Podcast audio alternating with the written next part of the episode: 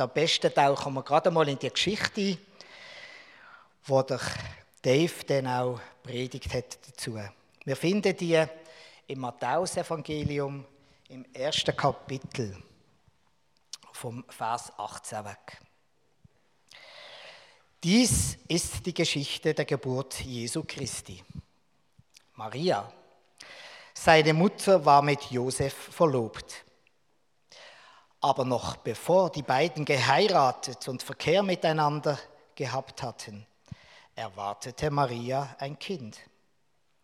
Sie war durch den Heiligen Geist schwanger geworden. Josef, ihr Verlobter, war ein Mann mit aufrechter Gesinnung. Er nahm sich vor, die Verlobung aufzulösen, wollte es jedoch heimlich tun, um Maria nicht bloßzustellen.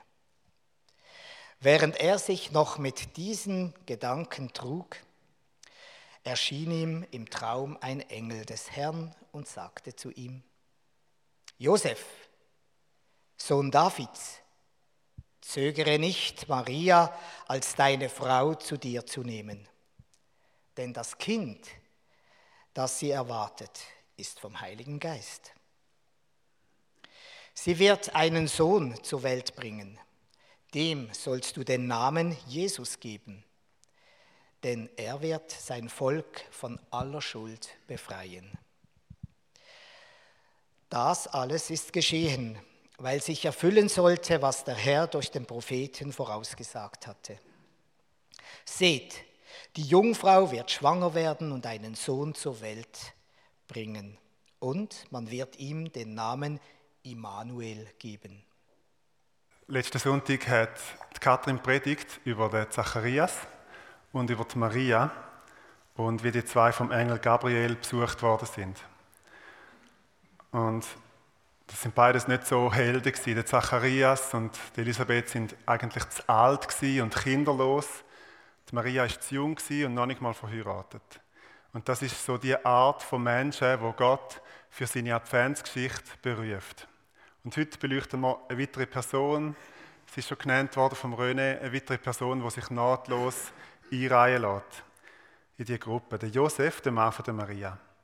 Der Josef ist ja nicht so eine, eine prominente Figur in der Adventsgeschichte. Es gibt keinen Lobgesang vom Josef, so wie es einen Lobgesang von der Maria gibt, wo, wo jeden Tag da in den Kirchen und Gebetszeiten von dieser Welt gesungen und betet wird, oder vom Zacharias auch. Ähm, der Josef ist nicht so bekannt. Viele reden von Jesus, gewisse reden von der Maria, aber vom Josef redet eigentlich niemand.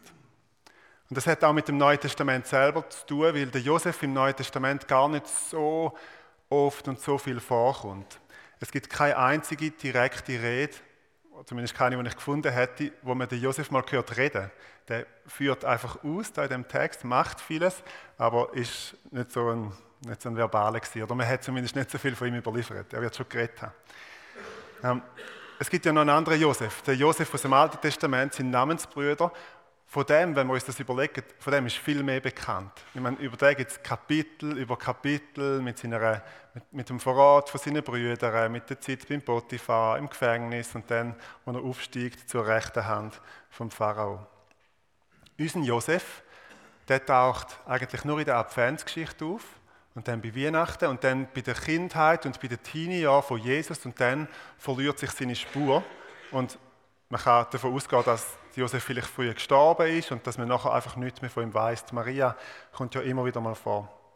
Was wir von Josef wissen, ist, dass er Zimmermann war, von Beruf. Das ähm, steht in den Evangelien. Und wenn der Stammbaum vom Matthäus-Evangelium, der Stammbaum vom Josef ist, was gut möglich ist, wir wissen es nicht hundertprozentig, aber dann ist er auch ein, und das ist sehr wahrscheinlich, ein Nachkommen vom König David, Bürgerrecht in Bethlehem, ein Mann aus dem Stamm Juda.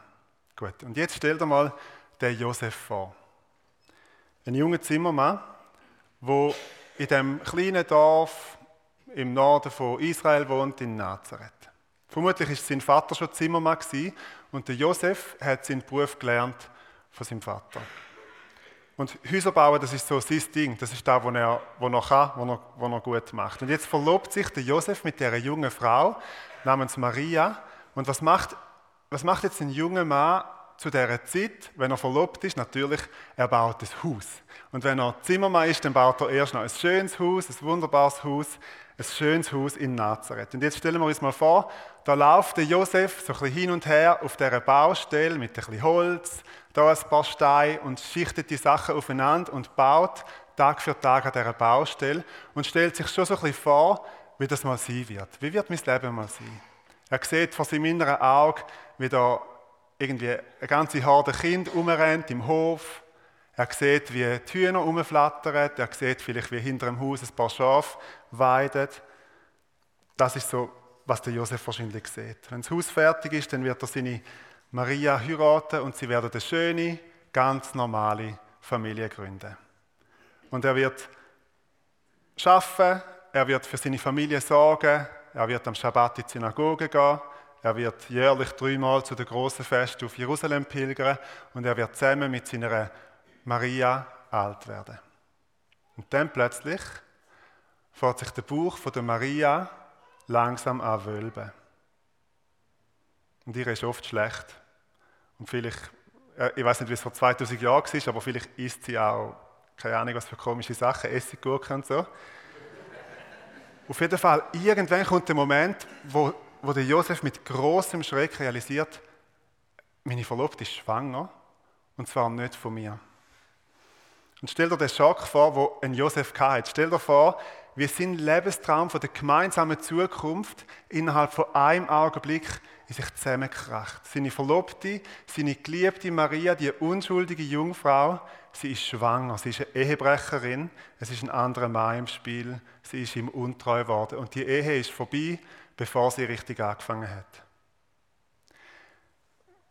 Und wir denken ja manchmal, dass unsere Adventszeit stressig ist. Aber Geschenke kaufen und jetzt noch die letzten Wochen vor Weihnachten, am 23. am Abend vor Ladenschluss ein paar Geschenke posten und dann Fest organisieren und feiern. Und dann denken wir manchmal, dass in der Bibel ist doch so schön friedlich, nicht? Maria und Josef, Hirten und Engel, der Lobgesang, der offene Himmel, der Stern, vielleicht da noch ein Esel und ein Kamel. So, so friedlich ist es wahrscheinlich gewesen. Aber Eben nicht. Wenn man sich die Text mal vorstellt, dann merkt man, was das für ein furchtbarer Stress war. Ich meine, der Josef ist in einem viel größeren Adventsstress, in einem viel größeren Stress als mir. Er hat wirklich gedacht, er muss sich von dieser Frau scheiden lassen. Der Josef ist wahrscheinlich nächtelang auf seinem Bett gelegen und hat gedacht, um Himmels Willen, was mache ich jetzt? Als Mann, der gerecht sein will, als Mann, der tun was Gott gefällt, ich muss die Verlobung auflösen. Aber was wird dann passieren, mit der Maria. Bald ist die Zeit um, wo sie ihre Schwangerschaft kann verbergen kann. Bald werden es alle wissen. Und der Josef hat wahrscheinlich gewusst, wenn ich, wenn ich jetzt die, die Verlobung auflöse und das quasi öffentlich mache und Gründe angebe und erkläre, warum und sie äh, auf sie zeigt, dann wird sie mindestens beschämt oder hart dafür bestraft, wenn nicht gesteinigt. Also schmiedete Josef einen Plan. Er nahm sich vor, die Verlobung aufzulösen, wollte es jedoch heimlich tun, um Maria nicht bloßzustellen. Also er will sich heimlich, das heißt nicht öffentlich, sondern quasi privat von ihr scheiden lassen. Also kein öffentlicher Prozess, keine Angabe von Gründen, sondern er schreibt ihr einen Scheidebrief und die Ehe wird so stillschwiegend, wie es irgendwie geht, geschieden. Und der Skandal ist damit natürlich noch nicht vom Tisch, aber der Josef will der Maria so wenig Problem machen wie möglich. Und wenn es schon eine Scheidung muss sein, dann wenigstens eine, wo nicht noch ganz viel Geschirr verschlagen wird. Das ist so seine Idee, die er hat. Und wer weiß, vielleicht überlegt sich der Josef auch, dass es muss ja noch ein anderer Mann da sein. Vielleicht hat der ja, vielleicht wird der ja dann die Maria heiraten und die sind irgendwie glücklich und mit dem Josef geht es auch irgendwie weiter. Also, das könnte ein guter Plan sein. Morgen Morgen könnte der Josef seinen Scheidebrief schreiben und das über die Bühne bringen, aber jetzt geht er zuerst einmal schlafen. Und mit dem ganzen Gedankenkarussell schläft der Josef ein und träumt. Und im Traum erscheint ihm ein Engel vom Herrn und sagt zu ihm, Josef, Sohn Davids, zögere nicht, Maria als deine Frau zu dir zu nehmen. Denn das Kind, das sie erwartet, ist vom Heiligen Geist. Sie wird einen Sohn zur Welt bringen, dem sollst du den Namen Jesus geben, denn er wird sein Volk von aller Schuld befreien. Und Matthäus weist uns darauf hin, dass sich da alttestamentliche Prophetie vor unseren Augen erfüllt. Das alles ist geschehen, weil sich erfüllen sollte, was der Herr durch den Propheten vorausgesagt hatte. Seht, die Jungfrau wird schwanger werden und einen Sohn zur Welt bringen. Und man wird ihm den Namen Immanuel geben. Immanuel bedeutet, Gott ist mit uns. So, und dann wachte Josef auf. Und ich wäre wirklich gern dabei gewesen, um zu schauen, wie, wie es dem Mann geht. Also was der für einen Gesichtsausdruck hat, wo er da aufwacht von dem Traum, den er hat. Vielleicht die absolute Erleichterung, dass kein anderer Mann im Spiel war. Vielleicht Freude, dass sich eine Prophetie vom großen Prophet Jesaja in seiner Familie, bei seiner Frau, wird erfüllen und dass Immanuel, Gott mit uns, in seine Familie hineingeboren wird. Vielleicht aber auch Enttäuschung darüber, dass Gott seine Geschichte, seine große Geschichte mit seiner Frau schreibt und er nicht mehr als ein Nebendarsteller ist, einer, der auch noch dabei ist, aber wirklich das große Wunder passiert ja schon an seiner Frau. Über das Gefühl von Josef erfahren wir nichts, aber wir erfahren etwas darüber, wie er handelt. Als Josef aufwachte, folgte er der Weisung, die ihm der Engel des Herrn gegeben hatte, und nahm Maria als seine Frau zu sich. Er hatte jedoch keinen Verkehr mit ihr, bis sie einen Sohn geboren hatte. Josef gab ihm den Namen Jesus. Und jetzt? Ist jetzt alles gut? Ist jetzt quasi das Gröbste vorbei und man könnte langsam besinnlich werden?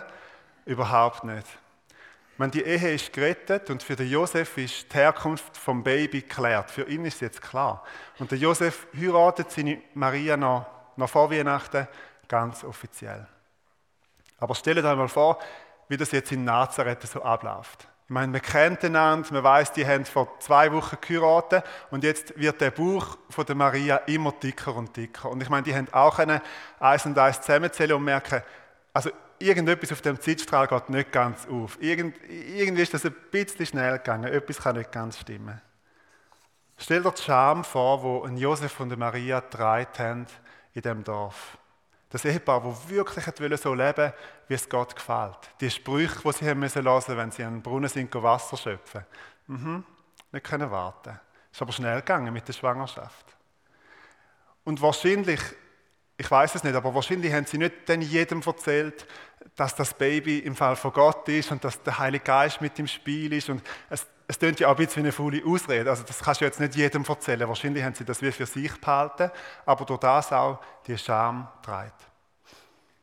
Und dann lässt man die Leute halt reden, man nimmt es halt in Kauf und man macht sich parat für die Geburt. Das Haus ist parat ähm, und, und, alles ist soweit ready und man versucht so viel Normalität wie möglich in die werdende Familie zu bringen. Und dann kommt zum dümmsten Moment die Volkszählung. Und das römische Recht interessiert sich genau gar nicht dafür, ob du jetzt eine schwangere Frau hast oder eine hochschwangere Frau.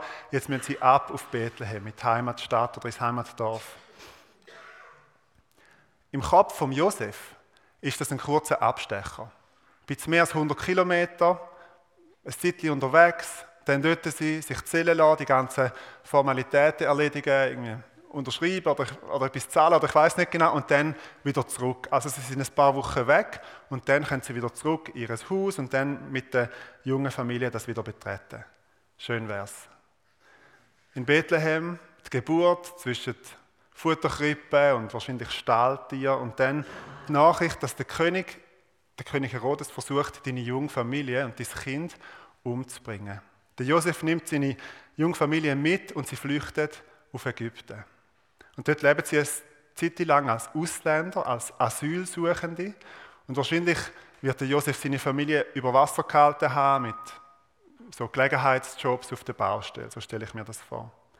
Und dann endlich, nach dem Tod von Herodes, können sie zurück, wahrscheinlich Jahre später, und dann gehen sie auf Nazareth. Ich nehme an, dass das Haus noch steht, aber sein Zimmermann-Business, das kann er wieder von Null aufbauen. Seine Lebenspläne sind durchkreuzt worden.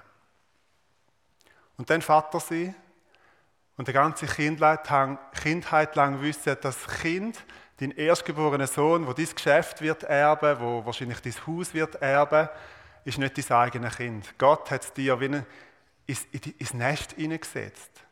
Es ist nicht dein lieblicher Nachkommen. Das sind durchkreuzte Lebenspläne.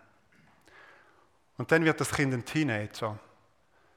Und sie besuchen das Fest in Jerusalem. Und auf der Rückreise ist Jesus einfach weg.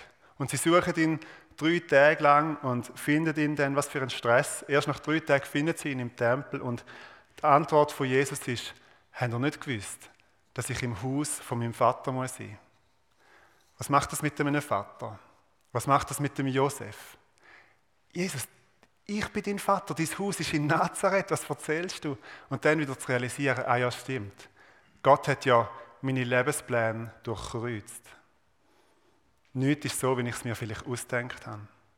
Und nachdem verliert sich die Spur von Josef. Wir, wir hören nichts mehr von ihm. Wir wissen nicht über sein Leben oder über sein Sterben. Aber der Josef ist keine Hauptfigur. Aber der Josef steht vor unserem inneren Auge heute Morgen vor uns als einer, der Ja dazu gesagt hat, dass Gott seine Lebenspläne darf durchkreuzen, um Jesus in die Welt zu bringen.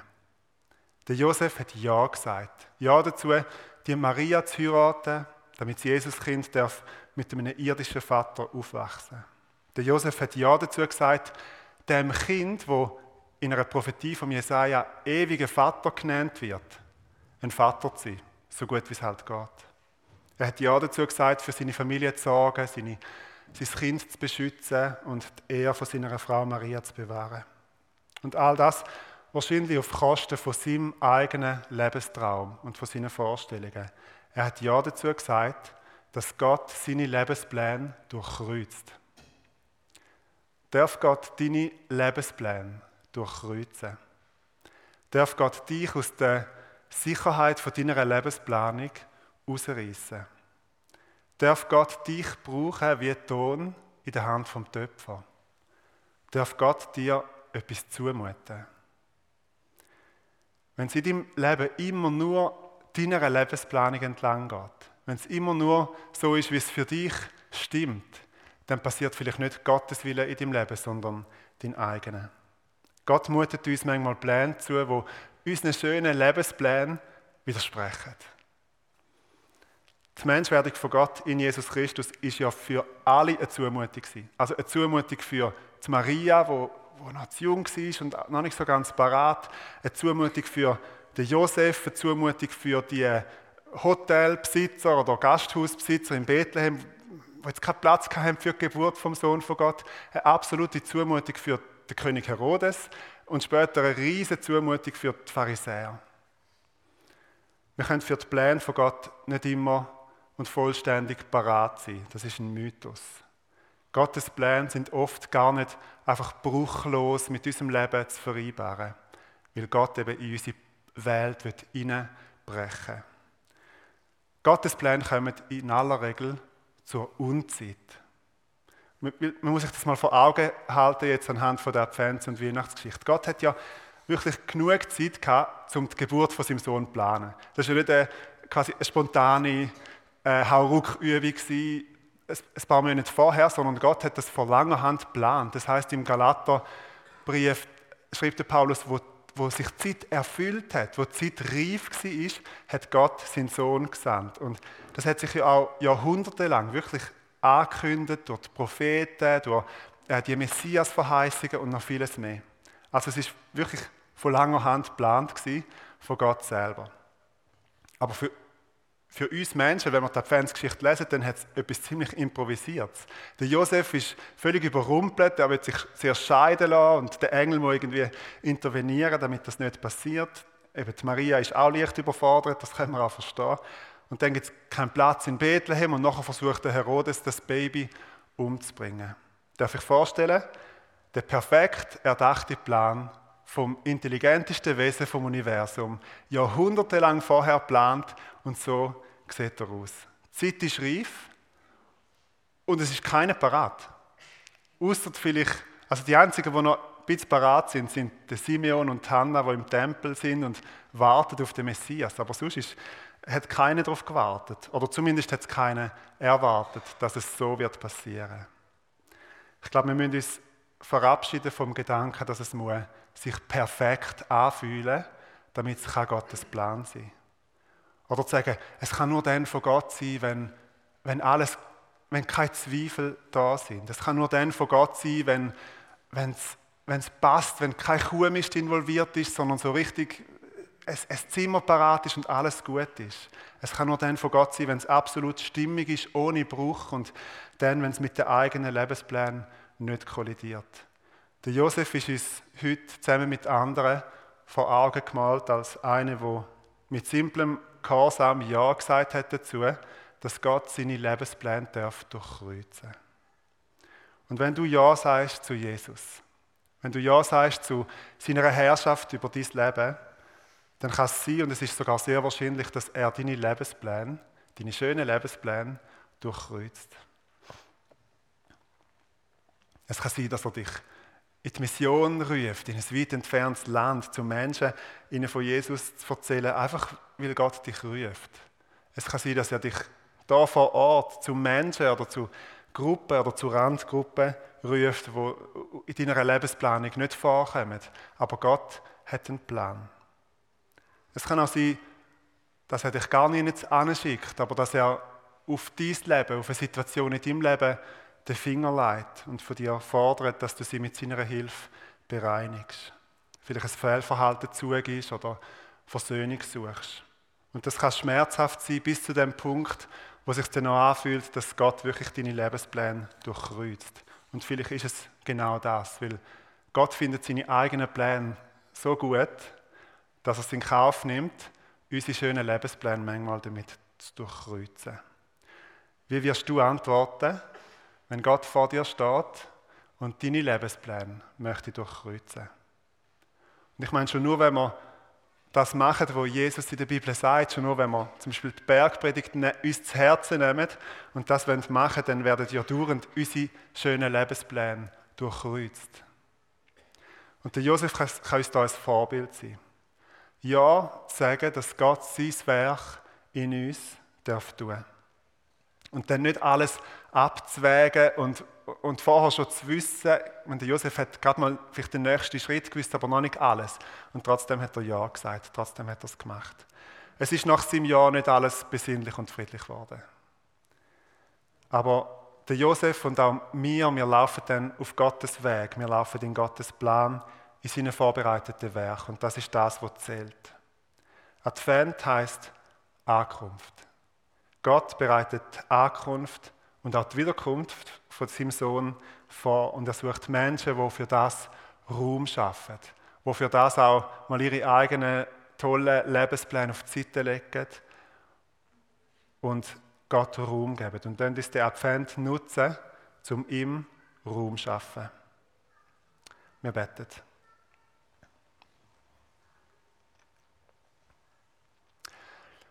Vater im Himmel, wir sind vor dir und haben das Bild vor uns von dem Josef, der in Korsam Ja gesagt hat und dann hat es eine riesige Achterwand gegeben und ist turbulent geworden und vieles nicht so, wie er sich vorgestellt hat. Und wir beten darum, dass du uns Kraft gibst und das Vertrauen auf dich, um unsere Lebenspläne immer wieder zu durchkreuzen lassen von dir, wie es auch immer mag aussehen. Aber wir beten, dass du uns ein offenes Herz gibst, dass wir gehorsam sind, dass wir tun, was du möchtest, dass wir dem Advent, dieser Ankunft, dieser Wiederkunft auch Raum geben, dass wir dir Raum geben in unseren Herzen. Amen.